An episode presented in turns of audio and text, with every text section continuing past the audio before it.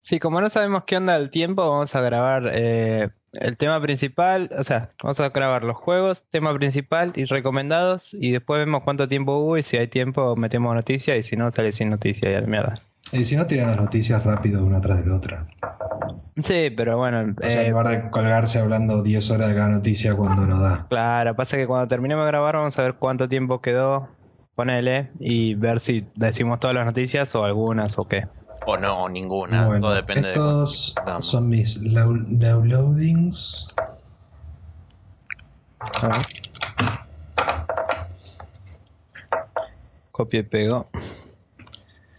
Y este es mi, mi movimiento especial. Abajo, abajo, arriba, video.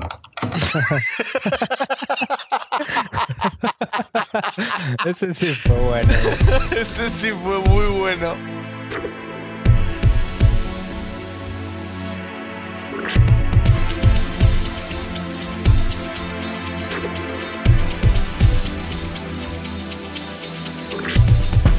Hola, hola, ¿qué tal? Bienvenidos una vez más a este Dungeon Crawler de información videojueguil denominado en algún momento del pasado Spreadshot News Podcast. Esta vez con nuestro capítulo 37.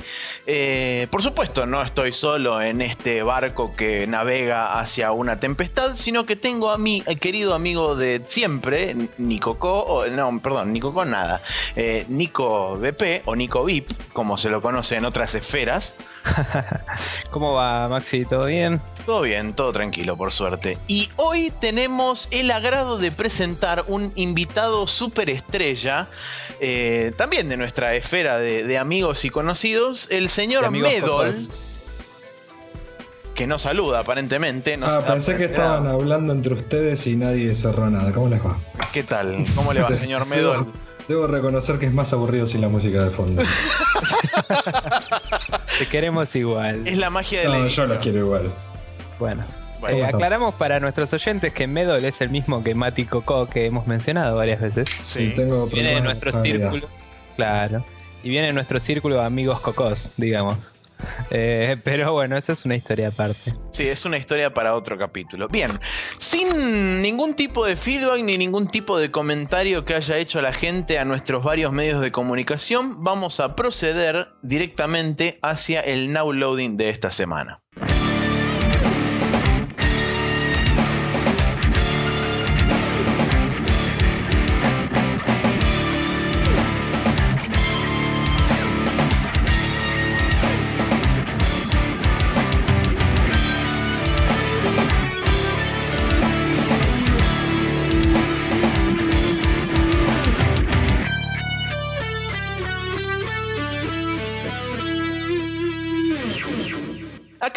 Estamos en este now loading donde por supuesto eh, les vamos a comentar qué es lo que estuvimos jugando durante esta semana y yo creo que sería correcto y sería coherente que el invitado especial del día de la fecha, el señor. Coco, arrancara con sus juegos. Muchas gracias. Eh, bueno, les comento, dos jueguitos. Hablando con Nico el otro día, eh, salió el tema de que, para hacerla rápido, estoy con muy poco tiempo y no puedo jugar. Entonces dije, ¿por qué no hablar de lo que estoy jugando cuando no tengo tiempo? Que son juegos que salen así uno tras del otro con niveles y sale rápido, juegas 15 minutos, no te importa nada, lo largas y listo. Claro. No, no es un RPG inmenso. Está muy bien. Así que eh, tenemos uno para PC y uno para móviles. Vamos a, empezar, vamos a empezar con el de móviles, que es el Trainer Express, iOS y Android. Eh, que es bastante entretenido, simple, que básicamente lo que te presenta es una matriz de, vamos a decir, 8x8, Ajá. y donde salen trencitos del lugar y hay que llevarlos a otro lugar, dibujando la pistita por, por- por la matriz, esa Mm, loca. Y evitar que se choquen, supongo, ¿no? Y ahí, claro, ahí está el tema. Se van presentando de a poquito las mecánicas. Eh, permite uno, un solo objeto por. Perdón, permite dos objetos por casilla. Ajá. Que pueden ser dos pistas, dos tracks que pueden ir cruzadas, eh, ambas que vayan doblando y terminen en el mismo lugar, o que del mismo lugar se paren y se van turnando cada vez que pasa un tren. Te la manda para un lado, para el otro, para un lado, para el otro. ¿Se Claro. entiende? O sea, a ver, eh, dos paralelas en forma de X o más. No, es un más. O podés ponerle, entras por la derecha y salís por arriba, entras por la izquierda y salís por abajo. Ok. O derecha, izquierda y las dos salen por arriba. Ok, y en o esos sea, casos, bien. sí, tenés una T, una L, una X y un palito, digamos. ponele para hacerlo rápido. Sí, todos los cruces de vías, bien. Sí, sí, pero no más de dos. Y después los trencitos se manejan por colores primarios. Oh. Y la combinación de esos colores primarios te da trencitos de colores secundarios. Nee. Entonces, según cómo los vas cruzando, se mezclan o chocan. Porque Entonces, yo te explico, Maxi, cuando un trencito y una trencita se quieren mucho. Perdón, tenía que hacer el chiste. No, no, está bien. Eh, y claramente es ponerle, tenés un tren azul, un tren rojo y el, lo que sería la estación final permite un tren violeta. Oh. Entonces capaz que vas tirando tracks y no te da el timing para cerrarlo y tenés que ir dibujando y haciéndole recorrer más a uno para que se unan en un lugar específico. Ahí se unen y van para el otro. Y así varias mecánicas que se le pueden llegar a ocurrir con eso. Me suena mucho al Pipe Dream, pero con una vuelta de rosca que es la combinación loca de colores. No tengo el pipe dream en la cabeza. Es el de que te sale el liquidito de una tubería y vos tenés que ir poniendo tuberías a través de una matriz hasta llegar a una salida que está del otro lado de la pantalla. Puede ser con eso mismo con mecánicas sumadas, ponele. Claro, Claro. por eso. Bueno, Eh, interesante. O sea, es súper divertido y bastante adictivo y después lo Eh, claro, lo que momento. tiene es que son, viste, la típica estructura de los juegos, los casuales de hoy, que tenés, no sé, X cantidad de mundos, X cantidad de niveles adentro de cada mundo. Mm. Saca estos son, 80 no sé, estrellas. tipo. Claro, y Eh, deshabilitar el próximo mundo, bla. Eh, lo que pasa acá son ciudades y estaciones, nada más que eso. eh, ¿Precio Y- del juego este? Eh, gratuito, yo no Ah, pago. por genial. Ah, mira qué bien. Todo lo que me bajo debe ser gratuito. Bien. Bueno, Perfecto. Y claramente. No, está muy bien, parece bárbaro. sería robar. Sí, obviamente. Bueno, el siguiente es uno que tengo probado de hace mucho tiempo, que lo probé en su momento, año 2004, Ujú. hecho por la gente de People Can Fly, conocidos por el Wildstorm, Sí. Sí. y es el Painkiller. Que lo que tiene divertido este juego, primero que es un FPS, que vamos a decir que es el el mejor tipo de juego que existe en el mundo, del planeta. Bueno. Es un defensor de los FPS, claramente. Y segundo, es tiros, tiros, tiros, no me importa nada, tiros, tiros, tiros, esqueletos, tiros. Por eso eh, es, uno, es uno de esos juegos que puedo jugar cuando no estoy sin tiempo. O sea, tenés X cantidad de mundos si querés con X cantidad de niveles. La historia es, Dios mío, tan simple como innecesaria. Vas en el auto con tu mujer, chocas, te aparece un ángel X que te dice, ¿querés salvar a tu mujer? Rompe todo. Bien. Así, al diablo, lo que sea, no me importa, esqueletos.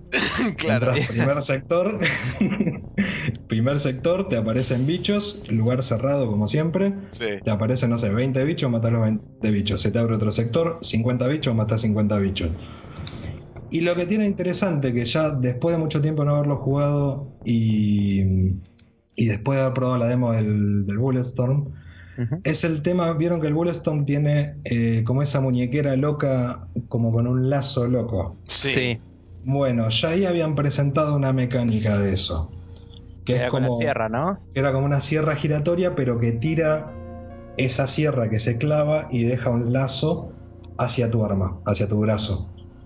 Sí. Y eso ponele, lo plantás eh, en, un, en un pasillo y todo bicho que pasa por ahí se la pone contra eso.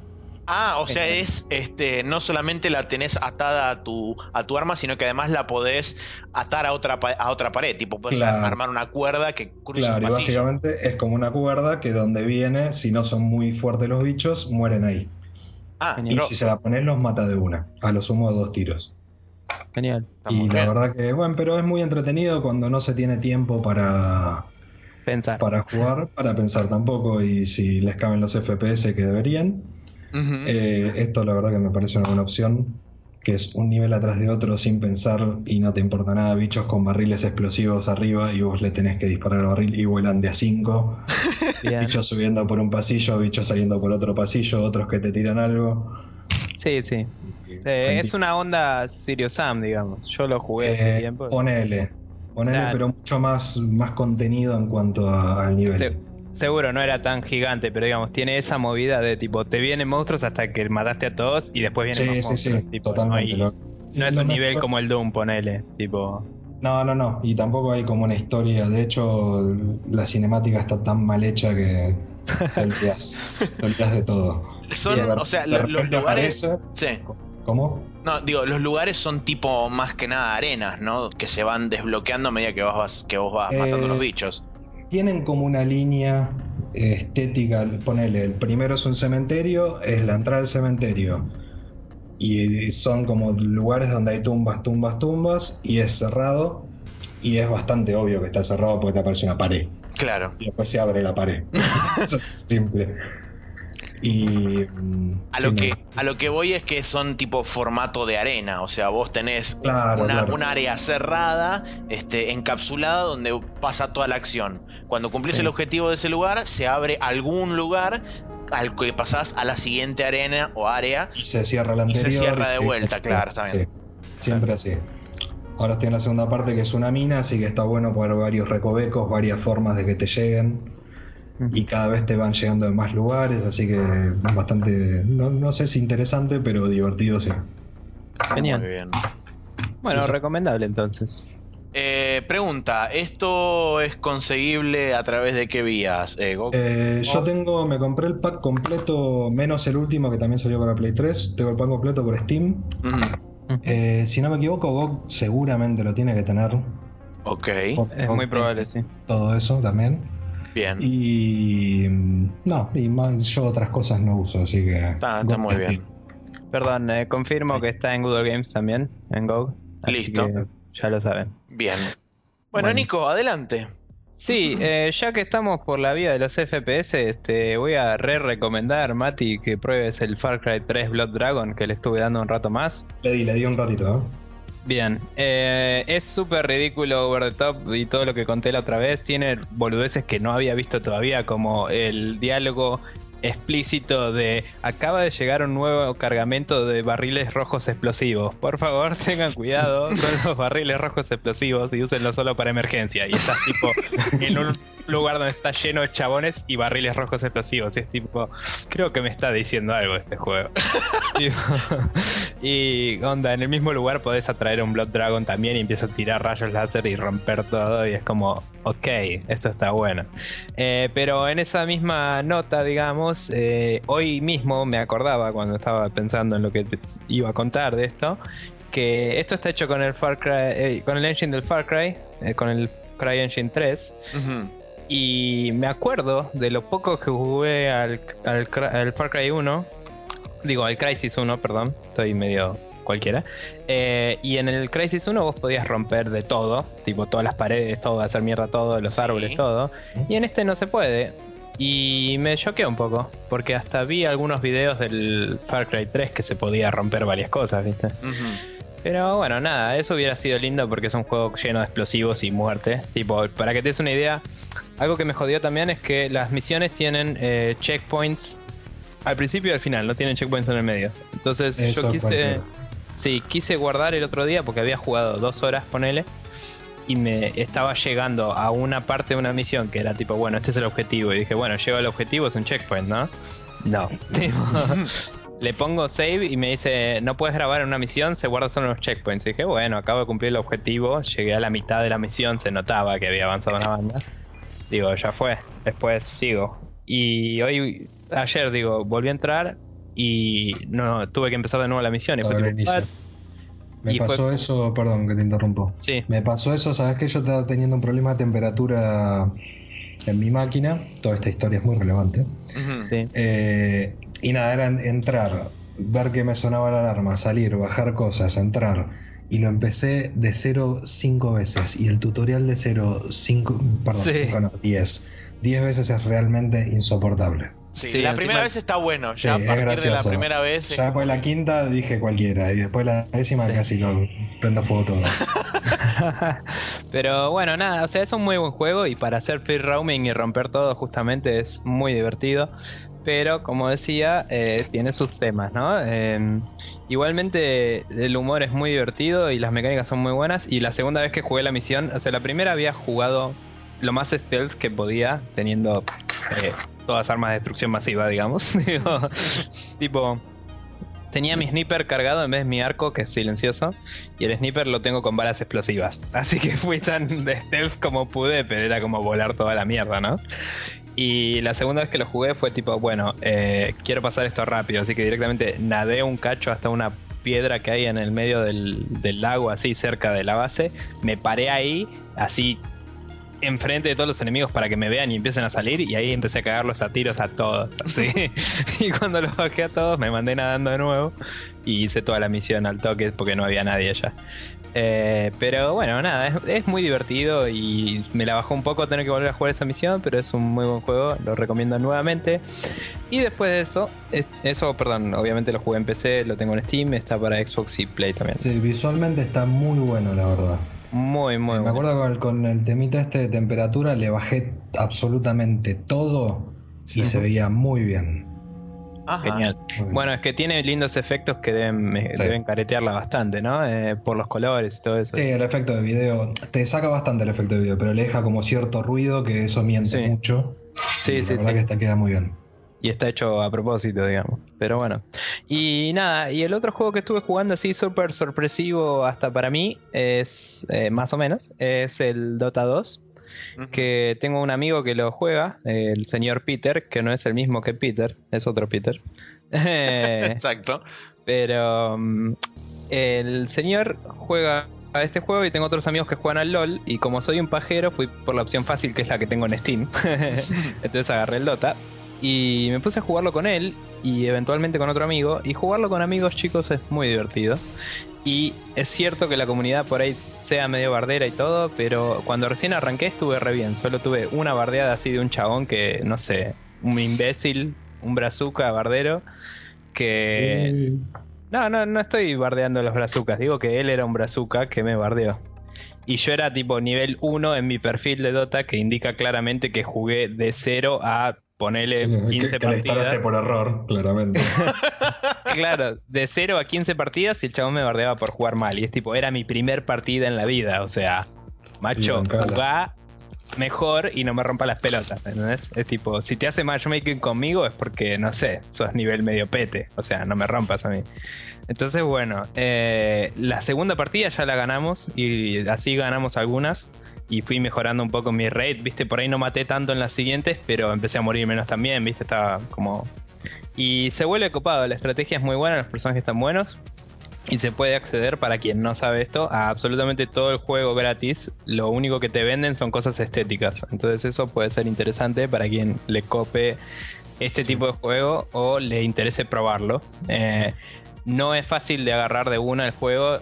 Vayan con alguien que les explique hay por todos lados gente que tiene el Dota, amigos si tienen Steam, así que seguramente encuentran a alguien. Pero bueno, nada, recomendable y si ustedes dos eh, que están acá conmigo en este programa tienen ganas de alguna vez probarlo, me avisan y le damos. Pero bueno, eso. Muy bien. Te digo dale porque estamos grabando nada más. ok. Queda on the record ahora. Exacto. Sí, sí, totalmente. Vamos a jugar. Dale, dale bueno, eh, yo por mi parte tengo la continuación de la semana pasada. Literalmente no toqué nada de lo que, de lo que puse en el downloading. ¿Por qué? Porque tengo el Batman Arkham City y el EVE Online. Entonces, para seguir este, enfatizando sobre lo mismo en cuanto al Arkham City, por supuesto, versión de PC3 que también está en Xbox 360 y PC, y también en Wii U, porque claro, hay que acordarse que hay una consola de Nintendo también. Eh, Eh, bueno, el Arkham City es, este, es mágico. Eh, Estoy justamente intentando hacer ahora todas las side missions y side quests y cosas que me habían quedado colgadas eh, de la primera vez. O sea, buscar todos los chirimbolitos del, del acertijo, eh, rescatar a los chaboncitos secuestrados. eh, ¿Qué otra cosa más me faltaba hacer? Bueno, eh, todas La- las side quests que quedaban dando vueltas por ahí. Ah, la del chabón este.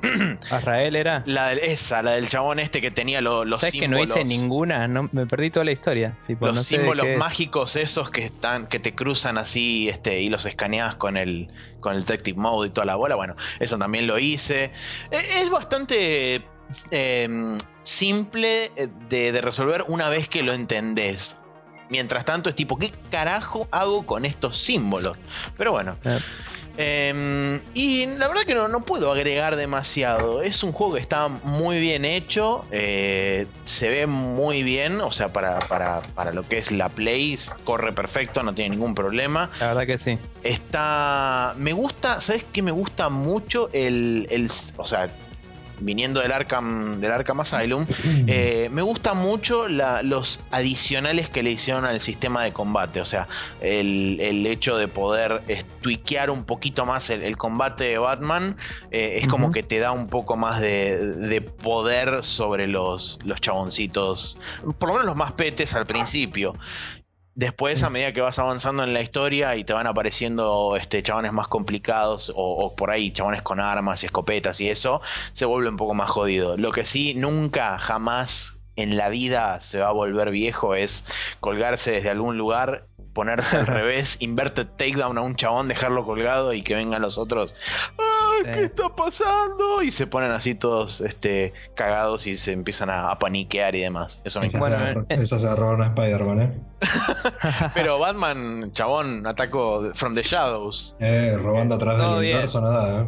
Todo bien, pero. Todo bien, pero Batman viene de como 30 años antes de Spider-Man, chabón. Eh, pero Spider-Man es rojo, baja. Spider-Man es comunista. Bueno, escúchame, Sí. el- en esa. On, on that note, digamos, eh, tendrías que jugar al Marcos de Ninja vos. pibe. sí, es verdad. Yo Sobre pibe todo ahora- o Maxi pibe. Eh, los dos pibes. Pero Ah, digo, Maxi estaba, estaba como súper feliz con el Inverted Takedown y el Marcos de Ninja tiene cosas así muy copadas. Entonces, Embargo de Ninja es de los de Schwank, ¿no? Los de Shank, sí. Shank. Sí, los de Schwank. Sí, sí. Qué Chiste interno para todos. exacto. Eh. Bueno, y siguiendo, por supuesto, EVE Online, eh, el juego en donde vos salís de una estación espacial y te cagás encima porque corres el riesgo de que te vuelen una nave de millones y millones de plata al carajo y te digan Vamos arriba. pelotudo. Eh, y el otro tira vamos arriba, está muy bien. Eh, bueno. no, sé, no sé qué explicar sobre el Online. No Realmente podés explicar nada. eh, es, es tanto, pero tanto, y es tan gigante, y puedes hacer literalmente lo que se te cante el ojete desde el momento en que te lo veas por primera vez, que realmente no, no, no sé por dónde arrancar y qué comentar y qué no comentar. Es simple. Razones por las que dejé de jugar Eve. No entendí nada. Bien, Así de simple fue para mí. Dije, a ver, salir de la base. Tuve que abrir 10 ventanas para subirme a la base y salir. Dije, este no es para mí, a mí dame el dust, ametralladora, tiro, tiro y vamos para adelante. Exacto, Y bueno. así nos complementamos. Como, como dijo este Medol aquí presente, el Dust es la, el FPS free to play que es- está en PlayStation Network, que es este, justamente una especie de, de juego eh, aditivo al EVE Online, porque A ver, ahora- ¿qué tan rápido se te fría el disco de la Play? eh? eh, también. Yo no sé si echarle la culpa 100%. Eh, puede tener parte de la culpa o no, no, no lo sé. No sé, pero a todos nos hizo ruido heavy el disco. Y man. te acordás que te dije el ruidito. Y vos Yo lo empecé a jugar y empezó. Ping, ping. Ese era mi disco. Mira Bien. que Y me daba cagazo. a, lo- a los bueno, tiros estaba el disco. Claro. Tiro por todos lados salía. Pero bueno, lo que sí puedo hacer es recomendarles que vayan a la página del EVE Online, que es eveonline.com, que se logueen, creen su cuenta, y qué sé yo, y tienen una, este, un trial o una, un- un- una sesión de prueba de 15 días, donde pueden, este, pueden hacer varias cosas. Mm, Por supuesto, la cuenta no está totalmente habilitada, este, pero pueden hacer bastantes cosas y pueden, digamos, decidir si les interesa el universo, porque literalmente es un universo, del EVE Online o no. Y si quieren, Maxi les puede mandar el invite para eso. Exacto. Y, si ustedes se copan. Pagan un mes, le dan, le dan tiempo para jugar a Maxi y Yupi. Me dan un mes a mí. Así Oh, que onda. eso está muy Claro.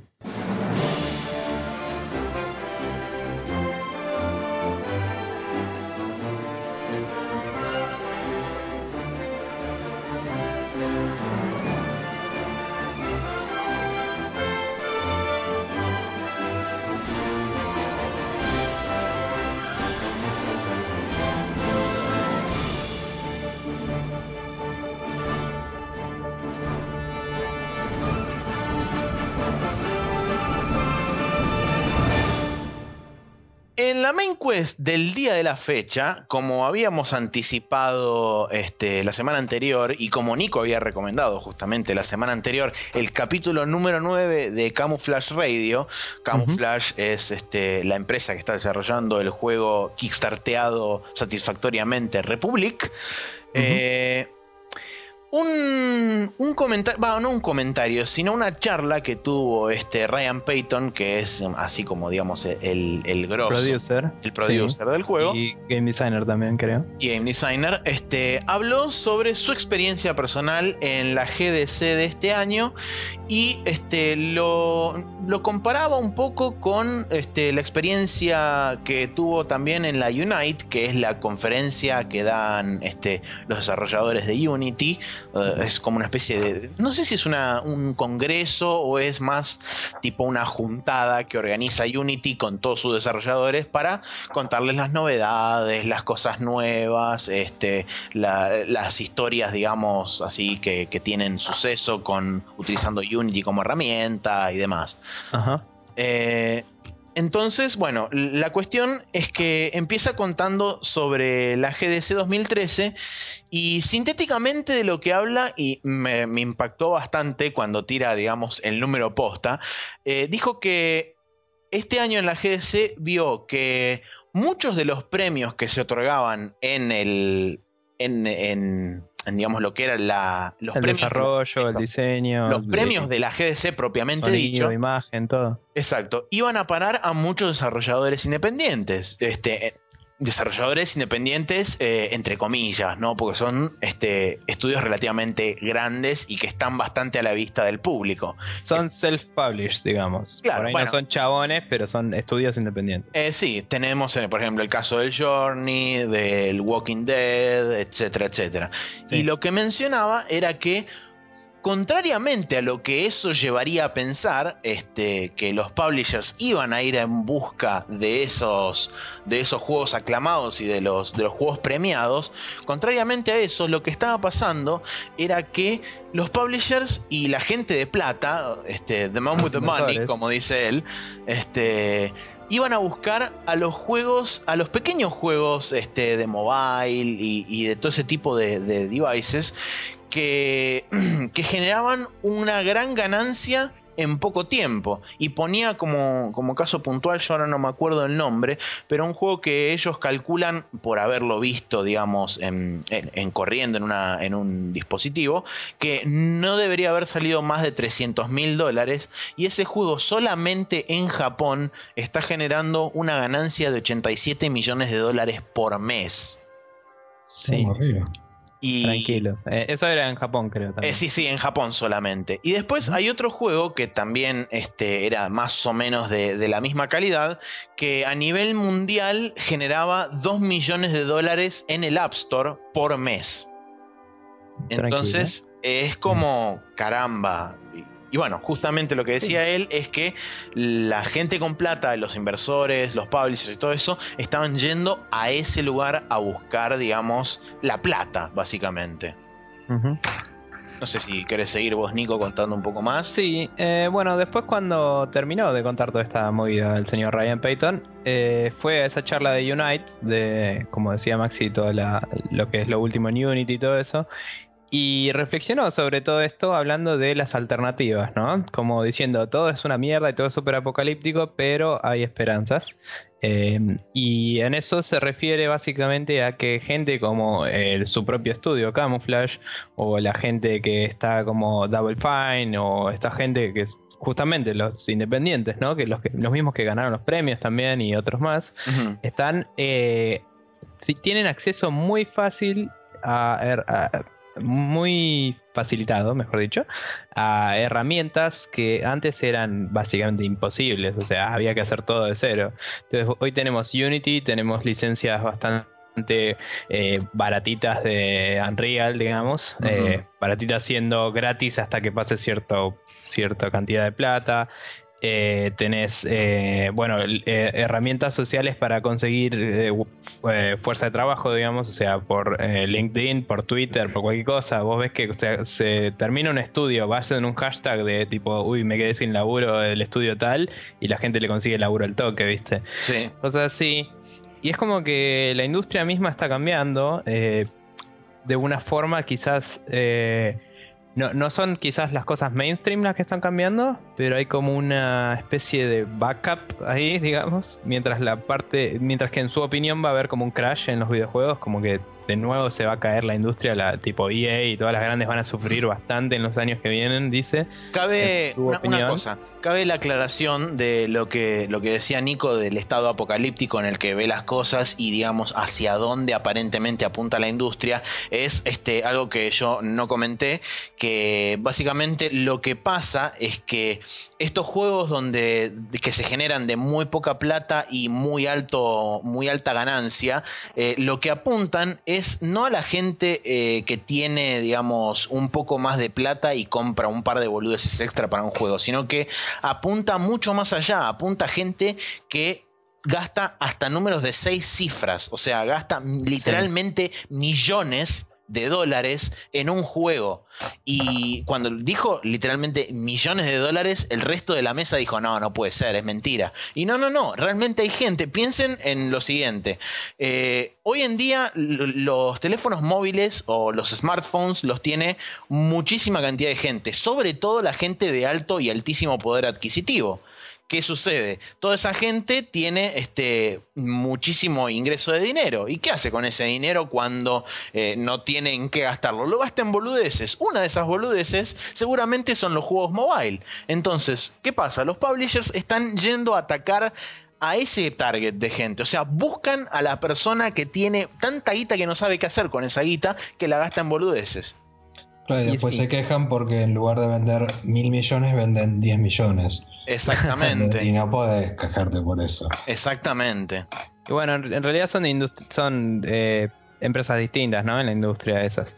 Eh, bueno, igual Ryan Payton, ponele también en la GDC, hablaba de todo esto con gente de Asia, porque él vivió en Japón, como habíamos contado, y eh, hablaba con gente que o le era conocida o lo reconoció o lo que sea. Y esa gente le decía que le impresionaba lo que estaba logrando con Republic y que eh, les encantaría invertir en eso, pero claramente esa gente representaba una empresa más grande que tiene intereses en poner plata en el Candy Crush siguiente, digamos. Claro. Eh, mientras que... O en eh, cambiarle el modelo de el modelo de distribución al Republic. En vez de hacerlo este, un juego que te salga. Claro, ponele- monetizarlo. Claro, exactamente. Monetizarlo de cualquier forma posible. O sea, comprarle ropa Sí, a la minita. Este. Solo, solo porque el chabón... básicamente. Claro. Claro, solo porque el chabón lo está haciendo para mobile principalmente, aunque va a salir para PC, eh, todo el mundo le preguntaba cómo lo iba a monetizar. Y es tipo, man, esto es un juego, digamos, entre comillas, premium price, o sea, no me rompa las bolas, sale así y sale así. Y nadie lo entiende, ¿me entendés? Claro, Y es además como- es un juego que tiene una fuerte orientación a la narrativa, que es otra de las cosas que discutían. También. Eh, Sí. Entonces, bueno, todo esto que plantea el chabón nos da un poco la discusión, ¿no? De dónde está la industria, a dónde va, eh, qué es lo que está cambiando y si se viene un crash, cómo hacia dónde llevaría eso a los jugadores, quizás, ¿no? Tipo, cuáles son las cosas que mañana van a estar disponibles, quizás. Entonces, no sé, cuéntenme sus opiniones, chicos, un poco, a ver. Que ya introducimos el tema muy largo y, ya. Es un toque difícil, me parece, hablar. eh, primero hay que contener la discusión de estado de la industria. Sí. Y primero, claramente, estamos hablando de indies hasta publishers que gastan miles de millones al día para hacer un juego que vende tres juegos y es una basura. Sí. Eh, y después el tema que es muy difícil no irse por las ramas, me parece, de decir por qué se llegó a esto, por qué se está yendo para el otro lado, por qué se quiere ir para un lado y otra gente quiere ir para el otro. A lo que voy es, puede terminar siendo una charla sobre piratería, una charla sobre Ajá. mal diseño, una charla sobre mala inversión, una charla sobre que se gasta mucho en marketing y un poco de desarrollo. Bueno, Mira, encará pero- por algún lado y dale para adelante. Y nosotros te seguimos. ver. Eh, Lo que a vos te el gran- parezca. El gran cáncer, y creo que vamos a estar de acuerdo en esto, es los publishers que se gastan 10 pesos en desarrollar, gastan 800 millones en, en poner en publicidad y después se quejan porque venden 10 millones. 10 Sí. millones es un número, ya lo dijeron Ron Gilbert y, y Tim Schafer, o sea, 600.000 copias es un re buen número para un juego. Sí, Es, te, te garpa es el un número juego. está bien para un, para un juego que se justifique esa plata. Seguro. Puedes hacer un buen juego que venda 600.000 copias y es un éxito. Ahora, si vos pretendés gastar X cantidad de plata en desarrollar y vender un número totalmente incoherente, Ujú. ¿Entendés? no lo vas a lograr. Primero porque todo juego va a estar encasillado en un estilo. Por eso ahora se trata de poner mil estilos en un juego también. Sí, Y creo que la están pifiando muy mal con eso, los publishers en general. ¿eh? sí, sí. Sí, totalmente. y el documental, me, me apoyo mucho en Tim Schafer porque el chabón en el documental habló mucho de eso. Y El creo que, que El del fue lo que marcó, Adventure, ¿no? claro, que fue lo que marcó como un quiebre muy importante eh, con el tema de, de Kickstarter. Que ojo, así como Fine abrió una puerta, se metió el chiflón al toque. ¿eh? Sí, sí, sí, sí. De una. Pero- Em, Pero el chabón marcó un quiebre ahí y es como que se vio algo. Y fíjate cómo ahora se están tirando todos para atrás con un montón de decisiones que tomaron al inicio. Acá es cuando Sí. te vas un poquito a la mierda y decís, eh, habían no cerraron la tienda del Diablo 3, una cosa así. eh, no, hubo un problema y... Ahora como que todos se quieren lavar las manos, bueno, no, me obligaron y yo no fui. Claro. Y tomamos la decisión de él. Yo no fui, yo desarrollé y lo hice bien. Igual sí, el, el director del juego era Maxi, el Sí, que había el, dicho... el Game Director fue el que dijo que el, el Auction House, la decisión de implementar el Auction House a largo plazo, o sea, viéndolo ahora, un año después del lanzamiento, definitivamente está, este, está digamos, socavando el juego de la forma más negativa posible. Y de hecho quedó demostrado la semana pasada, cuando a través de un bug que, que se implementó en el último patch, la gente podía multiplicar oro porque bla, y Sí. de repente aparecieron literalmente trillones de trillones de oro en la Auction House de oro y quedó vacía y no quedaba ningún ítem adentro del Auction House. Y la varonguita, chabón. Literalmente vaciaron el Auction House de, de oro del diablo y lo tuvieron que cerrar y bueno, después hicieron el- el- el- la regresión y toda la bola y bueno. Sí, y, y donaron lo que... Porque para hacer ese oro tenías que pagar plata de verdad, pero te duplicaba mucho el oro, entonces después podías hacer tramoyas locas, ¿no? Claro. Y después lo que hicieron fue todos los que explotaron ese bug que estaban registrados, no sé cómo mierda lo registraron, los tienen a todos baneados, no sé si permanentemente, y su plata no se la reembolsan y se la van a donar a caridad o algo así, dicen. Sí. Eh, así que sí, lo de donar a caridad está bien. eh, No, no por lo de donar la calidad, Pero- por no devolvérsela. Sí, eso, digamos, también está bien, pero es como todo muy ambiguo, ¿viste? Porque uno está violando los términos de licencia, pe- pero se sabe que los términos de licencia no son un contrato legal, No, más vale. real. Entonces es, es debatible, ¿me entendés? Porque hay gente que por ahí viene un chabón y le dice, uh, haz esto que te da más oro, y tipo, se mete y no sabe de qué está haciendo. Está bien, Sí, hay ojo, gente también. boluda, gente que es ignorante y gente que es garca y, Debe haber caído más de uno que realmente no todos, hizo claro. nada. claro, los meten a todos en una misma bolsa. Es medio heavy, ¿no? Pero bueno. Sí, pero bueno, volviendo al, al tema de discusión este, y tratando de no irnos demasiado por las ramas, eh, no me acuerdo qué estábamos diciendo, así que que siga vos. Eh, Bueno. No, no, el tema de veníamos con Kickstarter y salió el diablo también de todos echando la culpa al publisher. Que se agarró, ¿no? Como una moda de, de ahora son todos buenos. Yo hice este juego monetizado, pero no, bueno, yo no quería, en realidad me obligaron, Sí. pero disfruté de la platita mientras tanto y no saqué un juego durante 20 años, pero ahora te saco uno monetizado. Estoy guardando mucho a Blizzard, me parece. Sí, es que Blizzard es developer y publisher y se alió con Activision. Claro. Así que no puedes decir nada bueno de él. Pero no, está el tema. No podés. Me pasó con el que salió antes en la charla y se repite, ¿no? Pero el Candy Crush. Sí. Lo probé. La mecánica es una mecánica que me gusta. Primero, bueno, es una- no es una mecánica original, porque Ajá. claramente es el, el visual. Sí. Sí, Eh, está muy bien hecho, lo que tiene es que está muy bien hecho, sí. pero está diseñado, ya diseñado, está sobre la monetización. Seguro. Y si vos haces un diseño sobre la monetización, no puede salir nada bueno de eso. Curiosamente, eh, ahora que vos lo mencionas, este tema de diseñado alrededor de la monetización también lo menciona Ryan Payton, medio, no, no medio como al pasar, pero de forma distinta. O sea, dice que hay, hay developers que laburan para el mercado de mobile y para Facebook y para web y demás, que están empezando a consultar con gente eh, que trabaja en juegos de casinos. O sea, para Sí, poder generar ese, eh, para poder tocar, digamos, el, el lado ese de la adicción al juego, cosa que me parece totalmente enfermizo y recontra hijo de puta, ¿no? Totalmente. Sí. Este, Em, No, no, De es hecho- como de hecho, la peor Zynga- escoria. Singa, sin ir más lejos, este, desde el momento en que empezó la caída libre de Singa, que se viene, se, se va a dar la cabeza contra el piso en cualquier momento y va a desparramar los sesos por ahí, los chabones recurrieron al último recurso, que es literalmente hacer juegos de póker para casinos.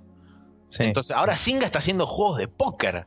Enton- ¿Entendés? Entonces, Eh, igual, digamos, Singa se sabía que iba a caer y cayó bastante. Había bajado como 95% su profit del porque año vivía, anterior. vivía en la nube de pedo que eran los juegos de Facebook, que todavía Sí. sigue existiendo la nube de pedo de los juegos de Nadie Facebook. sabe por qué, pero sí. Pero este, Jamás en mi realmente vida habría un juego de Facebook. va a llegar un momento donde eso va a reventar en serio y se va a caer. Se van a caer unos cuantos y otros cuan- otros tantos van a quedar medio, medio, medio ahí mal parados.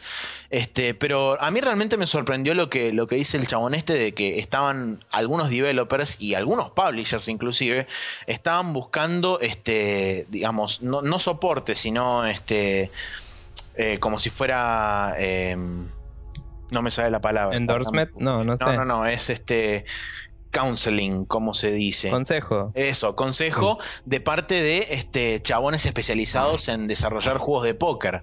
Sí. Entonces, es, este, es muy heavy. Igualmente, eh, nada, a mí me parece que además de ponerle todo lo que hablamos de Singa y los juegos estos que son particularmente explot- explotantes, digamos, eh, explotivos o lo que sea, eh, Explotadores. explotoides, eh, me parece que hay como una movida también de los juegos mainstream, digamos, que ya es, eh, es más que sabida, ¿no? La máquina de hacer chorizo Sí. que, a ver, salieron muy buenos juegos de esas máquinas de hacer chorizos, no te lo voy a negar.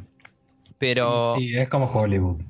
pero Hay cosas que sí, están buenas y el pochoclo está bueno, la explosión está buena. sí, pero llega un punto en el que yo, yo creo que hoy, hoy, hoy lees la prensa de Estados Unidos de juegos, la de Europa, eh, hablas con tus amigos, en general, digo, nosotros que estamos por ahí en un círculo de gente que no para de jugar en lo posible, ¿no? Sí. Y creo que hay como un consenso ya establecido así de fondo de que los juegos mainstream de ahora son mierda y que la posta para divertirse son los juegos indies y los de Nintendo, ¿no? Es como hay una un sentimiento ahí en la industria de Sí, que pero ojo, ¿a qué nivel, eh? sí, no, Porque no, si te me digo decís, di- estuve jugando Candy Crush Saga todo el día. Sí, bueno, yo estuve una semana, me di cuenta que era una mierda, lo saqué. sí, Para mí eso también es una gran una pequeña picadora de carne. Es el, el carnicero de barrio. Pero lo que digo es, eh, me pasó a mí en particular, yo, ¿no? Que estoy tratando de jugar los juegos que ya tengo para no comprar más al pedo, ¿sí? Y decidí empezar a seguir la misma regla de Guybrush que tanto promocionamos, ¿no? De no comprar Y nada que salga más de 20. Y me va muy bien con eso, o sea, no hay nada que valga más de 20 dólares que realmente lo compres y valga la pena hoy, ¿me entendés? Nada, tipo, No, no, me importa una también- mierda el Bioshock Infinite, es tipo, cuando salga a menos de 20 dólares por ahí lo compro, pero no terminé el 1 nunca, es un juego que debe ser hermoso y debe tener una historia bien contada, pero no es original ni a palos, porque es igual a la del 1, según me contó todo el mundo. Pero es una Y-. Está bien, eso le sumará unos 5 dólares, ¿ok? Pero no, no más de 20.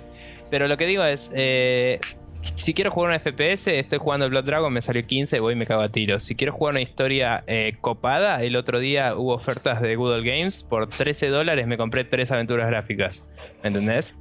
Y, Claro, esa es otra. Eh, te sale el- hoy la- el promedio 50-60 dólares. Esperas un mes y sale 20. Es- sale otra oferta de Steam y te El sacan otro día- 50 juegos por 15. El otro día salió el Tomb Raider a 50%. ¿Cuándo salió ese juego? Hace un mes y medio, boludo. Sí, ¿Dos meses? Dos meses. 50% de descuento, boludo, es ridículo. Y ya salía 45 porque los de los de Square Enix, por alguna razón, los juegos de PC los sacan barato y los de consola los sacan a 80 mil millones de dólares. Pero es ridículo. El, el- el Hitman está cada rato el más nuevo a 10 dólares porque no lo venden, porque pare- parece que no tuvo éxito. Y es tipo, bueno, haz lo que quieras, tipo. Pero es ridículo, o sea, nada vale lo que cobran y los chabones siguen invirtiendo increíble cantidad de plata y vos ves que los juegos indies te salen todos, todos menos de 20 dólares, ¿sí? No, Totalmente. no lo digo solo por la regla, lo digo porque es así, digamos. Y todos te dan más, más diversión a nivel eh, juvenil, ¿no? De diversión como cuando vos eras chico y era tipo, te chupaban huevo y jugabas y no te importa la historia por ahí, ¿no? Sí, si querés ponerte un poco más técnico, podés decir este, diversión obtenida por dólar gastado. Si, si Sí, querés. y, y por el gameplay inherente más que por la historia o lo que sea. Y algunos tienen muy buena historia también, ¿viste? O sea, es ridículo. Es, es el nivel de, de, eh, pilas que le ponen a juegos, ¿viste? La, la creatividad, las cosas, están todo ahí. Y es como, sí, quizás... eh, o sea, por eso me pareció muy interesante lo que contaba Ryan Payton, porque es como la industria mainstream se está yendo a la mierda, está todo el mundo yendo a donde hay menos esfuerzo y más plata ganable. Pero lo eso que- es una apuesta, justamente. Es lo que dije, es lo que dije yo hace un tiempo cuando estábamos hablando de un tema parecido. La industria de los videojuegos del lado mainstream está en una espiral descendente que se dirige inequívocamente hacia un crash. O sea, no hay forma de que todo lo que está pasando hoy en día, de gente que dice este juego es un fracaso después de que el juego vendió casi 4 millones de copias, o en el caso del Resident Evil 6 que vendió casi 5 millones de copias y aún así lo catalogan de fracaso, no puede ser viable ese modelo. No es no. viable. Bueno, Yo un sí. juego vende 5 millones, me suicido y que mi familia herede la plata. Claro. Sí. Es un número que no entiendo eso. 5 O millones. podés no vivir entiendo con ese tu plata. número. Puedes vivir con tu plata y ser Ah, feliz. no, no lo había pensado. mirá. y tal vez hacer otro juego. Claro, Claro. ponele. Quizás. Pero bueno, escúchame, eh, en el 80, ¿no? En el 82 creo que fue cuando Sí, estuvo señor. el crash de los videojuegos. ¿sí? 82. Eh, todos los juegos, todos, todos los juegos eran una copia del Pong, ¿me entendés? Era tipo, uy, todos los juegos están buenos, pero son todos exactamente el mismo juego. Entonces jugué uno, jugué todos, no voy a gastar más mi plata. De golpe, alguien tenía que hacer algo bueno. Sale Shigeru Miyamoto y hace. eh, y hace tipo. El Mario creo que fue. El, Mario el 1. Donkey Kong. Y es tipo. Holy fuck, o sea. Se puede hacer cosas divertidas todavía. Sí, no, no estábamos igual- limitados a hacer más de lo mismo. ¡Wow! Y es como. Estamos en lo mismo de nuevo, boludo. Sí, igual, ojo, yo no compararía mucho en esa época. En esa época era experimentación, era otra cosa, era un nacimiento. Mira, tal vez no sabían que podían hacer algo. Pasaba, Sí. vamos a analogías, el cine. ¿No te- viste que el inicio del cine era, pum, cámara plantada? Sí. sí. Un día uno dijo, che, y si en lugar de mover a la gente movemos a la cámara, Sí, inventó Tipo, el y se fue el mundo a la reci- mierda. Era una industria recién nacida. A lo que ves que no condeno el 80 con los No, videojuegos. Había obvio. un montón de basura, ¿no? Pero no lo condeno. Pero una cosa es la restricción técnica y otra cosa es hacer el mismo juego siempre porque te es más barato. O sea, Claro, pero es diferente la explosión del 80 que la explosión de hoy. La explosión de hoy pasa por un tema de negocio y la eh, un tema más social. Y la explosión del 80 pasa por inexperiencia, por ser tal vez medio tarado que no se dan cuenta que podían hacer otra cosa. Mira, igual- Un cuadrado al al lado del otro ponían un cuadro encima del otro. si lo pensás, o sea, muchos, muchos, muchos de estos juegos que son todos iguales, entre comillas, tipo los shooters militares o lo que sea, o los juegos de carreras que son todos el mismo puto juego, que bueno, es más difícil Es de porque funciona, sí. Eh, es primero porque funciona y segundo porque se están limitando a esta generación de consolas que ya está dejando de pasar eso, ¿no? Y tercero porque por ahí se gastan el desarrollo, eh, toda la plata del desarrollo en hacer un engine un poquito más lindo. Y es tipo, man, ya llegaste a un nivel gráfico que tenés que empezar a pensar la creatividad. Ya lo hicieron muchos estudios y les fue muy bien con eso, ¿me entendés? O sea, eh, no todos los estudios están haciendo mierda, son los más grandes los que están haciendo mierda y ese es el problema que estamos hablando, ¿no? De que los chabones que tienen toda la plata de la industria, los que venden todo, son los que están haciendo más mierda. Y es tipo, ay, developers medianos que hacen juegos que, aun si no son increíbles, tratan de hacer algo, ¿viste? Y por ahí no tienen los mejores gráficos, pero son lindos y cosas así. Tipo, ponele el. Sin ir, sin ir más lejos, ¿no? El Spec Ops The Line es un shooter militar, ¿sí? Pero le pusieron una historia basada en el libro este en el que se basa Apocalipsis, Now. que te cuenta sobre lo mierda que es la guerra y te pone gráficos que tienen efectos re locos de luces que son muy flasheros, pero vos ves que el nivel de producción no es triple A, ¿me entendés? Y no te importa, es un buen juego. Y el chabón quiso hacer algo y te lo vende a 40 dólares, no te lo vende a 60. Y así como no es tanta diferencia, quizás es una actitud distinta, ¿me entendés? Se nota que el chabón no te trató de vender 80 millones de DLCs y que tipo tenés que suscribirte por 7 años si querés la experiencia completa. Es tipo, no, juegos así son, ok, te damos algo que tal vez ya existe el tema de la guerra, que podemos estar de acuerdo o no, pero no intenta hacer más de lo que es. Además, lo que probé fue, ok, me dieron esto, es esto no es, este es el mejor shooter del mundo y lo agarras y es siempre lo mismo. No, tal cual. Además, lo que tiene, lo que tiene, bueno, en el caso particular del Spec Ops The Line, es que eh, te lo presenta de movida. Cuando vos arrancás el juego, te lo presenta como mira, este es un, este es un shooter más. Pero después cuando llegás, este, cuando te empezás a meter adentro del juego, es como que te dicen, no, no, bueno, eso que te dijimos antes no es tan así porque esto, esto, esto, esto y lo otro. Y los chabones te dan una vuelta de tuerca y un toque se te explota el cerebro porque los chabones, eh, eh, o sea, juegan mucho con, eso de decirte en un primer momento yo te muestro esto, pero en realidad atrás hay otro montón de cosas que hacen que el juego cambie bastante dramáticamente de perspectiva una vez que estás metido en el, en el meollo del asunto, básicamente. Bueno, un poco como hizo Apocalipsis Now en su momento y seguramente habrá tratado de hacer la novela que no leí, pero supongo que es la idea, ¿no? Sí.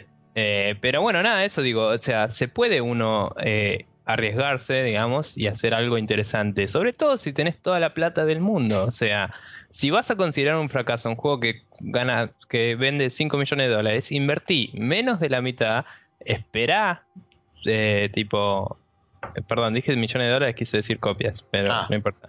Eh, espera menos ventas, ¿me entendés? y sacarlo en distribución digital, que es algo más que probado que funciona hoy. ¿sí? No, y aparte usar las redes sociales para marketing. O sea, ¿cómo podés gastar tanta plata en marketing teniendo redes sociales? Es increíble. Gente boluda. O sea, Le pagás a 50 pibes que use para usar, usar bien las redes sociales sí. y te lo sacan. Pones un par de, Haces un poquito de calle también, ¿no? Sí, pero, haces distribución digital. Haces distribución digital, decís regalo 500 copias, que te sale cero. Tu costo de regalar eso son cero pesos, ¿me entendés? Cero dólares, lo que quieras. Y, el y decís, regalo las copias, solo tenés que tuitear esto. De golpe todo el mundo está tuiteando tu puto juego, man. Es tan simple como eso. Y por lo menos por un día estás primero. En todos lados. Sí, sí, sí. sí. Totalmente. Pero bueno, nada, entonces... Eh, no sé, eh, me pareció que era un tema copado para discutir un poco. Me parece que, eh, como dijo Ryan Payton, las cosas que están, que se pueden acceder, eh, dan herramientas para bypassear todo este problema y esperemos que más gente se dé cuenta y que pueda tomar ventaja de ello, ¿no? Igualmente también me parece que hay un temita dentro de lo que es todo este estado en el que está, que es un poquito delicado de tocar y porque puede herir a un montón de gente. ¿Tetas o culos? Eh, Sabes que ninguno. Oh. Es lo siguiente, mira lo que te voy a plantear ahora. A ver. No, el tema es el siguiente. Vamos, no sé, 15, no sé en qué año estamos. 2013. 2013. Vamos 20 años para atrás. Sí. Agarra los juegos. Vos ibas a un lugar, asumiendo que en esa época comprábamos juegos, Ibas a un lugar, decías, ok, tal juego, me compro tal juego, escuché. Leí en la revista que me llegó dos meses después de Estados Unidos que estaba bueno. Sí. Y listo, lo juego. Lo jugaste, decís, uh, buenísimo el juego, o eh, estuvo bien, o este juego es una mierda.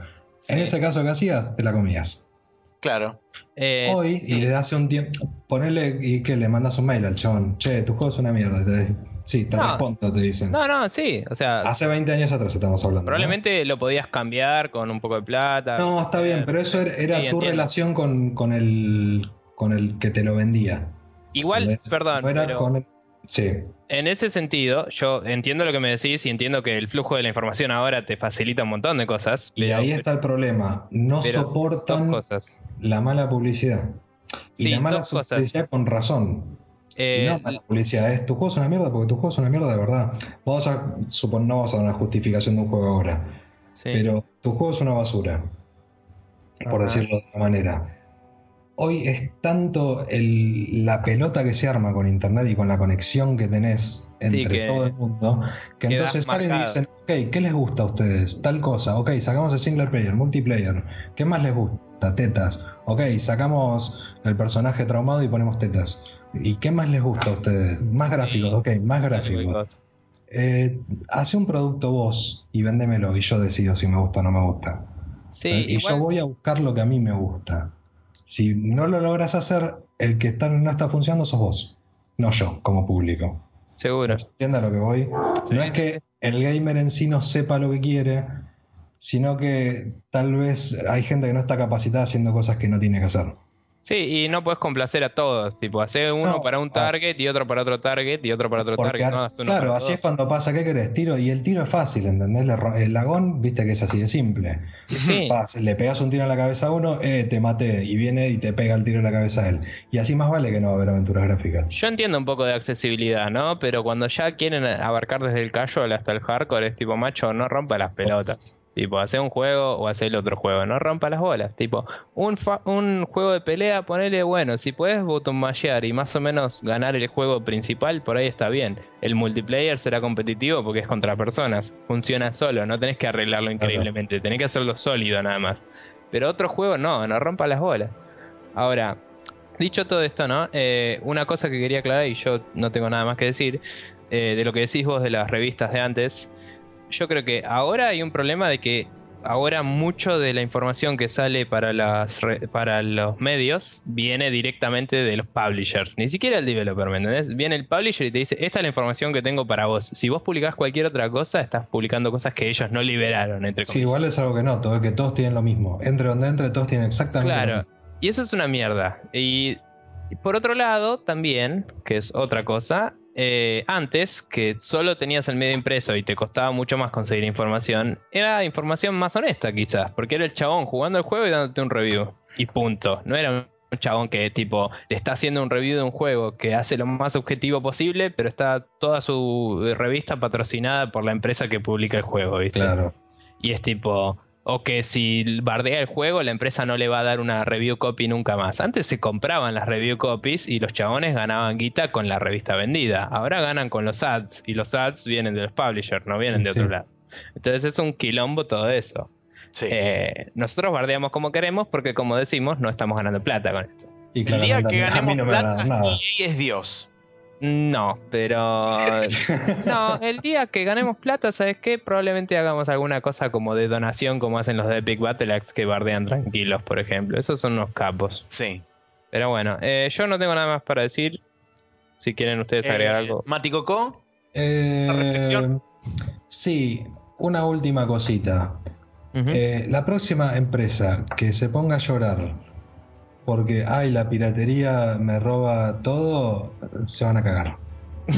No, no, juego más sus juegos. está muy bien. Ya está. Bueno, Bien. perfecto. Y yo, como para no ser menos, eh, voy a seguir insistiendo con que EA es el cáncer del mundo y debe morir incendiado. y Así que- Activision, bueno, también. Sí. ¿Por qué no? Sí, metelo Activision también. Ahí está. Activision Ubisoft. y EA. Eh, Yo todavía los quiero, lo- más allá del Assassin's Creed todavía los quiero. a mí Ubisoft me perdió desde el momento en que dijo vamos a poner Steam con Uplay. Y este. pero por lo menos sigue siendo Steam. No tenés que comprarlo por Uplay. Sí. Necesariamente. Pero tenés que loguearte en Uplay. Y eso me rompe. Bueno, pero publican juegos copados. No importa. Basta.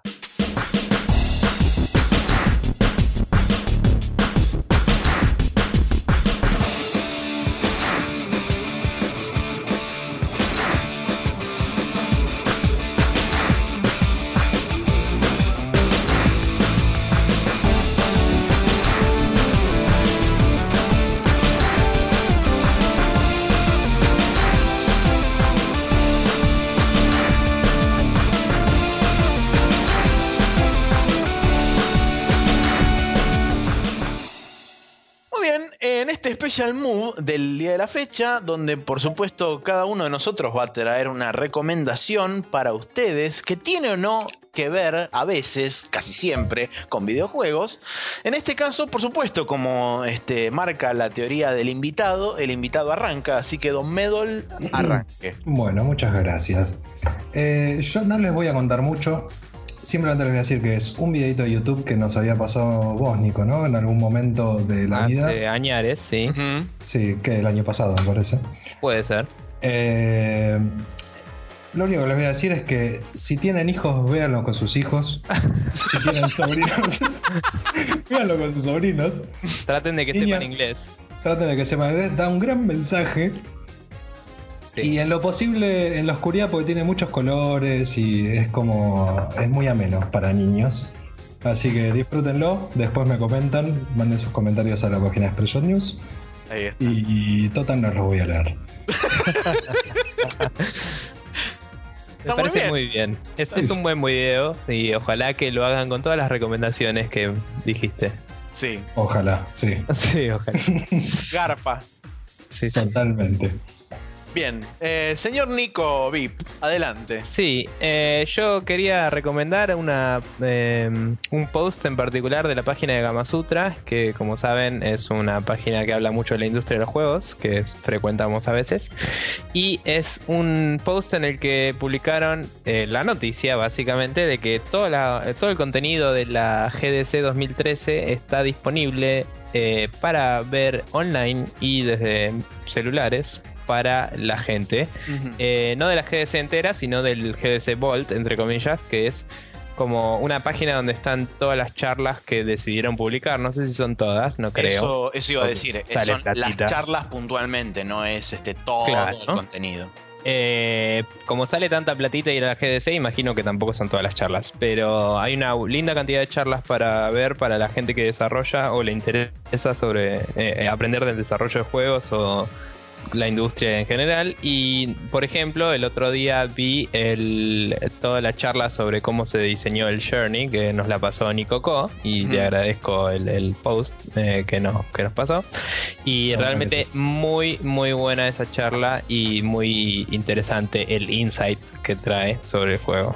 Así que eso es lo que quería recomendar esta semana. Muy bien. Y yo hoy no traigo un video de YouTube, no traigo este una canción, no traigo no traigo nada de eso. Hoy traigo una herramienta, una herramienta que le va a servir a todo aquel que quiera este investigar sobre los GPUs o sobre las placas de video en el caso, por ejemplo, de que quiera upgradearlo o actualizarlo, como es mi caso particularmente, la página se llama GPU Boss, o sea, GPU B larga o ss.com. Es una página donde simplemente vos podés comparar dos placas de video, ya sea de la misma marca o de distintas marcas. Por supuesto, también están las distintas series de las marcas, etcétera. Y este podés sacar un, un benchmark completo de cada una, donde te las comparan este, frente a frente. Por supuesto, con todas las explicaciones del caso y demás. Este, Y la verdad que es una muy buena página, es una bonita recomendación que saqué del cara libro. También tiene, por supuesto, además de tener esta página, está este CPU Boss, donde por supuesto comparan eh, procesadores CPU. Y también está SSD Boss. O sea, tenés la gama, una gama bastante interesante de productos de comparación. Así que para todos aquellos que de vuelta quieran este, cambiar o tengan ganas de, de- de, este, actualizar su, su PC, pueden hacerlo a través de esta página. Que la verdad que tira, tira bastantes, bastantes postas. Y, y las comparaciones son bastante acertadas y bastante objetivas, digamos. Muestran números. Que los números Genial. usualmente no mienten. Eh, depende de quién los emite, Ponele, sí, dale. depende de quién los emite, eh, bajo qué autoridad, etcétera. Claro. El target rending tampoco miente. Que saludos al Killzone 2, ¿eh? Sí. Eh, Bien, eh, hemos terminado con este capítulo de hoy. Este, agradecemos la presencia del señor Medol. no, gracias a ustedes. Eh, muchísimas gracias por haber participado y por haberte prestado a este delirio telúrico que se graba en Skype. Sí, Paso, eh. este delirio es de todos los días para nosotros, lo Sí, sabes. como Sí, seguro. Sí. una corriente. Eh, yo quiero aclarar para los oyentes que a Mati lo invitamos porque estábamos hablando de este mismo tema en chat y le dije, Mati, ¿querés participar? Es así de simple, gente. Si ustedes tienen un tema que están con ganas de hablar y quieren participar del programa, pueden hablarnos y lo discutimos y charlamos la posibilidad de que participen. O si quieren que nosotros discutamos a ver qué opinamos sobre algo, nos mandan también Sí, a todos nuestros medios de comunicación que ahora mencionaremos. exactamente. Y, ¿Mencionarlo eh, vos o arranco yo? Eh, los menciono yo si querés. Eh, pueden contactarnos como siempre a contacto.spreadshotnews.com, facebook.com barra spreadshotnews, eh, spreadshotnews.com o .com.ar que es el sitio oficial donde van a estar este, este post con todo. Y eh, pueden encontrarnos en Twitter en arroba spreadshotnews. Además, recuerden que tenemos nuestro otro Twitter donde posteamos la- la- todos los juegos que cumplen con la famosa regla de Guybrush, eh, que es Guybrush Rule, eh, así del inglés, digamos. Y eh, se pueden suscribir a nosotros en iTunes y en el feed de la página para obtener nuestro delicioso podcast. Y por último tenemos nuestro siempre queriendo avanzar y no mucho canal de YouTube. Eh, para el cual le iremos a romper las pelotas a Germán para que suba videos. Sí, Eh, hablando de Germán, curiosamente, mire Sí. que Segway mágico. La semana que viene, va, no, este fin de semana está la Tecnofields que se realiza en algún lugar de la capital federal que no recuerdo ahora el momento de- al momento de grabar el nombre de ese lugar.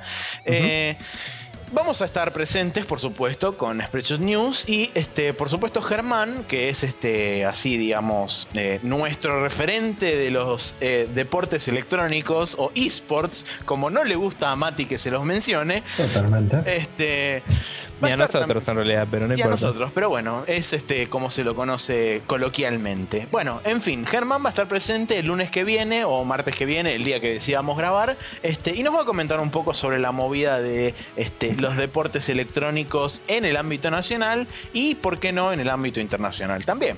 Y también avisar a la gente que puede ir, sacarse fotos con Germán, Claro, pedirle autógrafos. también. Sí, con la barba de Maxi también. Con mi ¿A barba. la barba? Sí, sí. Va la Oh. barba, va la barba, sí, sí, totalmente Bien, que va ¿eh? la barba.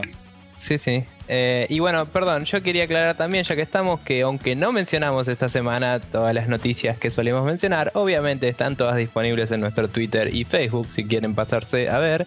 Y si nos escucharon de casualidad por la vida, eh, agréguennos, eh, pongan un like o un follow o todo lo que sea y podrán ser anunciadas nuevas cosas por ahí en el futuro. Exactamente. Pero bueno, Bien, Bueno. eh, una vez más, esto ha sido todo por hoy, así que Nico, este, despídase, señor Medol, adelante también con su despedida.